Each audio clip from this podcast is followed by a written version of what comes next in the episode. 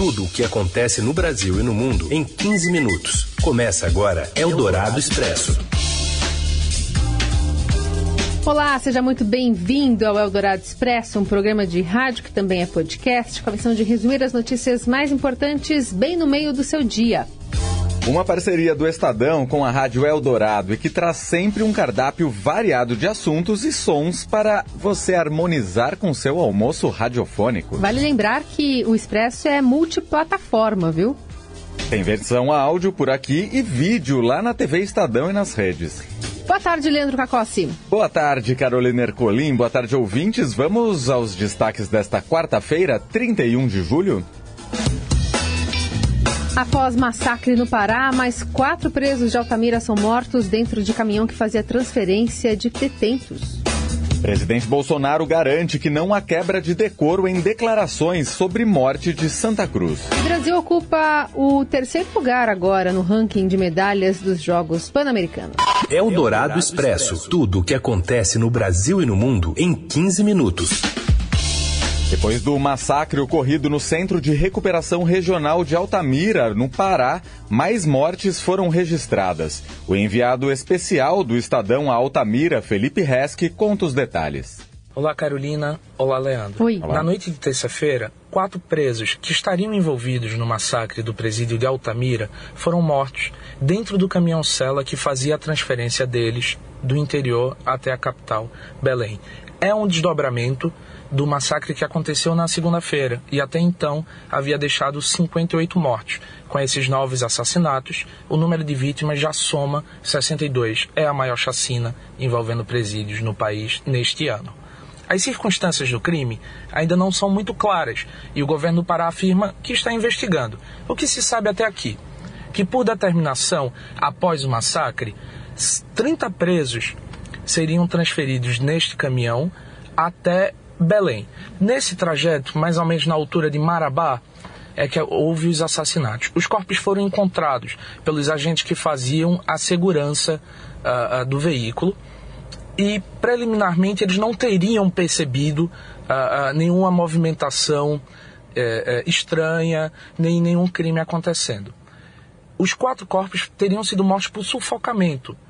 o governo afirma que não dispõe de caminhão com celas individuais, então esses 30 presos estariam separados em quatro celas diferentes e todos eles estariam algemados. Depois deste, deste fato, depois desses assassinatos, o governo afirma que vai fazer esse transporte agora individualizado, cada preso de uma vez. Já em Brasília, o presidente Jair Bolsonaro admite que ficou com pena dos familiares das vítimas no Pará e defende trabalho forçado nas penitenciárias brasileiras. Mas o presidente voltou à carga de declarações polêmicas hoje. As informações com Gabriel Weiner. Boa tarde, Gabriel. Boa tarde, Carol. Boa tarde, Leandro. Boa tarde. Hoje de manhã, saindo do Palácio da Alvorada, o presidente Jair Bolsonaro conversou brevemente com repórteres que estavam na portaria do palácio. Ele falou que teme que Adélio Bispo, que esfaqueou o presidente em setembro do ano passado, tenha, abre aspas, o mesmo destino de Celso Daniel, prefeito de Santo André assassinado em 2002. O presidente ainda disse que está disposto a conversar com Adélio caso ele queira contar quem foi o mandante da tentativa de homicídio. Depois disso, Bolsonaro falou brevemente sobre a Previdência. Ele afirmou que teve um café da manhã calmo e tranquilo com o presidente da Câmara dos Deputados, Rodrigo Maia, no qual foi criada a expectativa de que a reforma da Previdência seja aprovada em segundo turno já na semana que vem, quando o Congresso retorna do recesso. O presidente ainda comentou as denúncias de que teria havido quebra de decoro em suas falas sobre Fernando Santa Cruz. Abre aspas. Não tem quebra de decoro. Quem age dessa maneira perdeu o argumento. A história tem dois lados e não pode valer um lado só, fecha aspas, disse Bolsonaro. O presidente ainda repetiu que não tem verdade nenhuma nas revelações da Comissão da Verdade, criada pelo então presidente Dilma Rousseff para apurar crimes cometidos durante a ditadura militar. Bolsonaro também fez mais uma de suas famosas analogias ao casamento ao falar sobre a indicação de seu filho, o deputado federal Eduardo Bolsonaro, para a embaixada brasileira em Washington, nos Estados Unidos. Bolsonaro foi perguntado se esperava receber em breve a resposta formal do pedido de agrément, uma formalidade imposta pela Convenção de Viena na indicação de embaixadores. Abre aspas. Precisa disso? Se eu falo eu te amo e você diz que quer casar, para que assinar papel? Vamos para lua de mel logo, pô falou, fazendo referência aos elogios do presidente americano Donald Trump ontem a Eduardo. Por fim, Bolsonaro afirmou que não é adepto de contingenciamento, mas que entre a crítica e o impeachment fica com contingenciamento. Ontem à noite, o governo publicou uma edição extra no Diário Oficial da União, na qual distribui entre órgãos do Executivo o contingenciamento de 1,4 bilhão de reais anunciados na semana passada. Não sou ditador nem o Dilma de calça comprida, afirmou, fazendo referência ao crime de pedalada fiscal pelo qual a ex-presidente Dilma teve seu mandato cassado em 2016. Eldorado Expresso.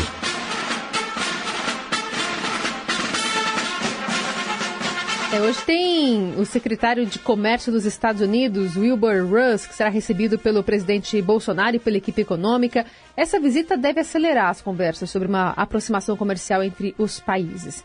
O secretário aproveitou um evento, aliás, ontem, fez ressalvas sobre possíveis armadilhas no acordo a ser fechado entre Mercosul e União Europeia. E ontem o presidente Donald Trump também falou lá nos Estados Unidos, né, de Washington, que o país eh, vai trabalhar em um acordo de livre comércio com o Brasil. E ainda nesse clima amistoso, Trump elogiou o deputado Eduardo Bolsonaro ao comentar a sua indignação ou a sua indicação para assumir a embaixada do Brasil em Washington.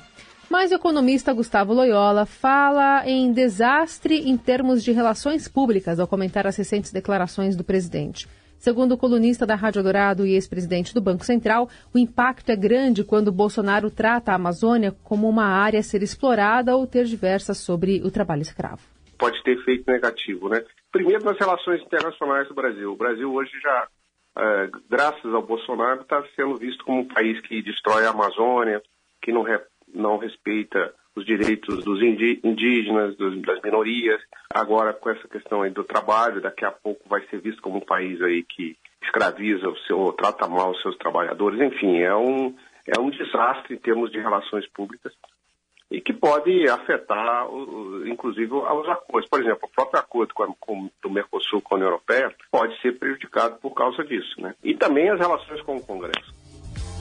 Para tentar blindar Jair Bolsonaro de crises após sequência de declarações, como a né, que disse saber como o pai do presidente da OAB morreu durante a ditadura, auxiliares avaliam reduzir a exposição do chefe do executivo. Falas geram preocupação no Planalto e monitoramento das redes mostra já um crescimento de reações negativas. Além, aliás, esse é um dos assuntos mais comentados hoje no Twitter com a hashtag quarta-feira sem Bolsonaro. Eldorado Expresso. De volta com Eldorado Expresso, nesta quarta-feira, a Polícia Federal deflagrou a fase 62 da Operação Lava Jato. Esta nova etapa mira o pagamento de propinas disfarçadas de doações eleitorais e operações de lavagem de dinheiro feitas pelo Grupo Petrópolis, da marca de cerveja Itaipava. O presidente do Grupo Petrópolis, Walter Faria, é um dos alvos.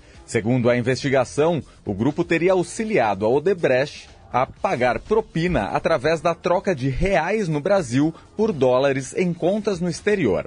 Eldorado Expresso. A taxa de desemprego no Brasil caiu para 12% no trimestre encerrado em junho, atingindo 12 milhões e 800 mil pessoas. É a terceira queda na comparação com o mês anterior, segundo o IBGE. Também na área econômica, o Banco Central deve retomar o processo de corte da taxa básica de juros depois de quase um ano e meio de queda. Dourado Expresso. E a seleção brasileira feminina de futebol tem nova técnica? Quem fala sobre o assunto é o editor de esportes do Estadão, Robson Morelli. Olá, amigos! Hoje eu quero falar do futebol feminino, de Pia Sanderreis, a nova treinadora da seleção brasileira de futebol, a seleção da Marta. Ela foi apresentada ontem na sede é, da CBF no Rio de Janeiro. Ela tem 59 anos, ela já foi campeã olímpica, ela é sueca, mas ela comandou bem a seleção dos Estados Unidos em Jogos Olímpicos. Ela tem tradição, é um novo jeito de pensar o futebol ela assina contrato com a seleção brasileira por dois anos, é, com possibilidade de renovação por mais dois. Então ela deve ficar preparando o time para os Jogos Olímpicos de, Tópio, de Tóquio e também para o próximo Mundial do Futebol Feminino. I just want to tell you how excited I am to be coaching the country of football, Brazil, to bring out the best performance in each other together. Let's go, Brazil! É bacana, eu acho que foi um tiro certeiro da CBF em trazer alguém de fora, alguém com pensamento diferente, alguém novo, uma mulher para comandar a seleção, uma mulher também, e ela deixou escapar isso em parte da sua entrevista, que também vai olhar para a categoria de base, que também vai olhar para renovação de jogadoras, que quer conversar com o grupo da Marta, né, com o grupo das jogadoras do Brasil. Tudo isso é muito interessante. A única pergunta que a gente tem que fazer para ela aí com mais calma, dando um pouco mais de tempo, é se e para ela e para a CBF, né, para ela e para o presidente da CBF, qual é a nossa, a nossa disposição, qual é a nossa vontade, qual é o nosso interesse em relação ao futebol feminino. Se em algum momento o futebol feminino não foi, ou a percepção seja que não foi tão prestigiado, eu posso garantir que a partir de hoje será. Eu brinquei com a, com a Pia que eu não sou o gênio da lâmpada.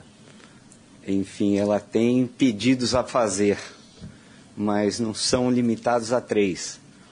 Então, a gente pode realizar, dentro do bom senso e da consciência que ela tem, tudo aquilo que de melhor a CBF pode propor. E nós não negaremos a ela. É isso, gente. Falei. Um abraço a todos. Valeu. Eldorado nos Jogos Pan-Americanos 2019. É, a gente tá lá. Rádio Dourado, o Estadão, temos o repórter Paulo Fávero, direto do Peru, conversando com a goleira Renata Arruda depois da vitória, já que a seleção de handball feminina disputou um clássico com a Argentina ontem e saiu com a medalha de ouro nas mãos. Diga, Paulo, boa tarde. Boa tarde, Carolina. Boa tarde, Leandro. Estou aqui com a goleira Renata. Brilhou na seleção brasileira na vitória sobre a Argentina, que garantiu o passaporte olímpico para o Brasil para os Jogos de Tóquio. Tudo bem, Renata? Boa tarde. Como que é a sensação dessa medalha do Pan-Americano? Olá, boa tarde. É, a sensação, cara, é dever cumprido, sabe? Que nosso principal objetivo era esse, ganhar a medalha e o acesso direto para as Olimpíadas. E foi isso que aconteceu. A gente conseguiu ir no jogo a gente teve algumas complicações, mas graças a Deus a gente conseguiu reverter isso, conseguiu o, jogo. Você bem jovem, é, tendo oportunidade na seleção, ganhando confiança do treinador, sonha agora com, em disputar o Mundial, está no Japão no ano que vem, como que está essa expectativa toda para sua carreira? É, o Mundial sempre foi, o Mundial adulto sempre foi um sonho, eu acredito que todo jogador, né? Eu, graças a Deus, tive a oportunidade de participar de campeonatos de base e o Mundial adulto também seria um sonho. Tá aqui já estou conseguindo cumprir um e Mundial eh, possa ser um outro grande sonho e como eu conquistei daqui até agora, pouco a pouco, fui conseguindo meu espaço e vou continuar assim porque não existe sucesso sem trabalho e vou continuar assim para ver se consigo estar no Mundial. Legal, essa foi a Renata, goleira, o Brasil está com a vaga olímpica, medalha de ouro e em cima da Argentina é bem mais gostoso, né? Um abraço a todos. Eldorado Expresso.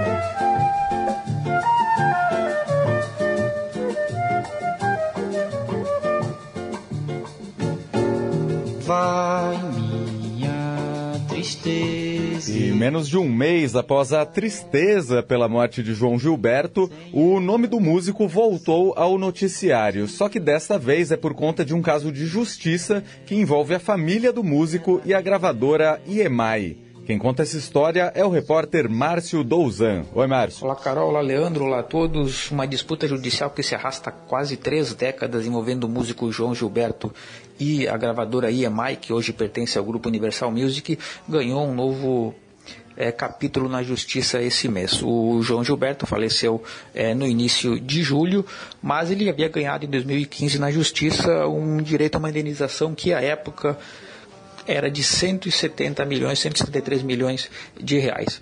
A Universal Music recorreu e esse mês uma nova perícia nas contas é, estabeleceu que a indenização na verdade seria de 13 milhões. A defesa do, da família do João Gilberto é, recorreu. É, segundo o advogado Michel Assef, que um dos advogados que representa essa causa, é, o João Gilberto tinha documentações, gravações, uma série de, de documentos que embasaram aquela decisão de 2015 e quer saber agora é, em que, que a primeira vara é, empresarial aqui do Rio é, se baseou para uh, diminuir o valor da multa, da indenização, no caso para 13 milhões. Os advogados suspeitam que essa perícia que foi encomendada pela Justiça tenha sido feita baseada em laudo da própria Universal Music. É, eles se basearam em documentos é, deixados pelo, pelo perito, inclusive um pendrive que, após análise, teria demonstrado que o laudo do perito era bastante similar ao laudo é, da gravadora. A gente procurou Universal Music, tentou em dois momentos, mas ela não se posicionou. Era isso, um abraço a todos. Valeu, Douzambo. A gente aproveita então a voz de João Gilberto para ir se encerrando aqui nessa edição né, do Adorado Expresso, se encaminhando para o fim. Lembrando que você conversa conosco, né? A nossa hashtag é Eldorado Expresso nas redes sociais. E sem saudade, porque amanhã a gente está de volta, né, ah, né, Carol? Tá. Sempre está por aqui. Em qualquer agregador de podcast, a qualquer momento que você precisar. Até amanhã. Até amanhã. Não há beleza, é só tristeza e a melancolia que não sai de mim, não sai de mim, não sai. Você ouviu Eldorado Expresso tudo o que acontece no Brasil e no mundo em 15 minutos.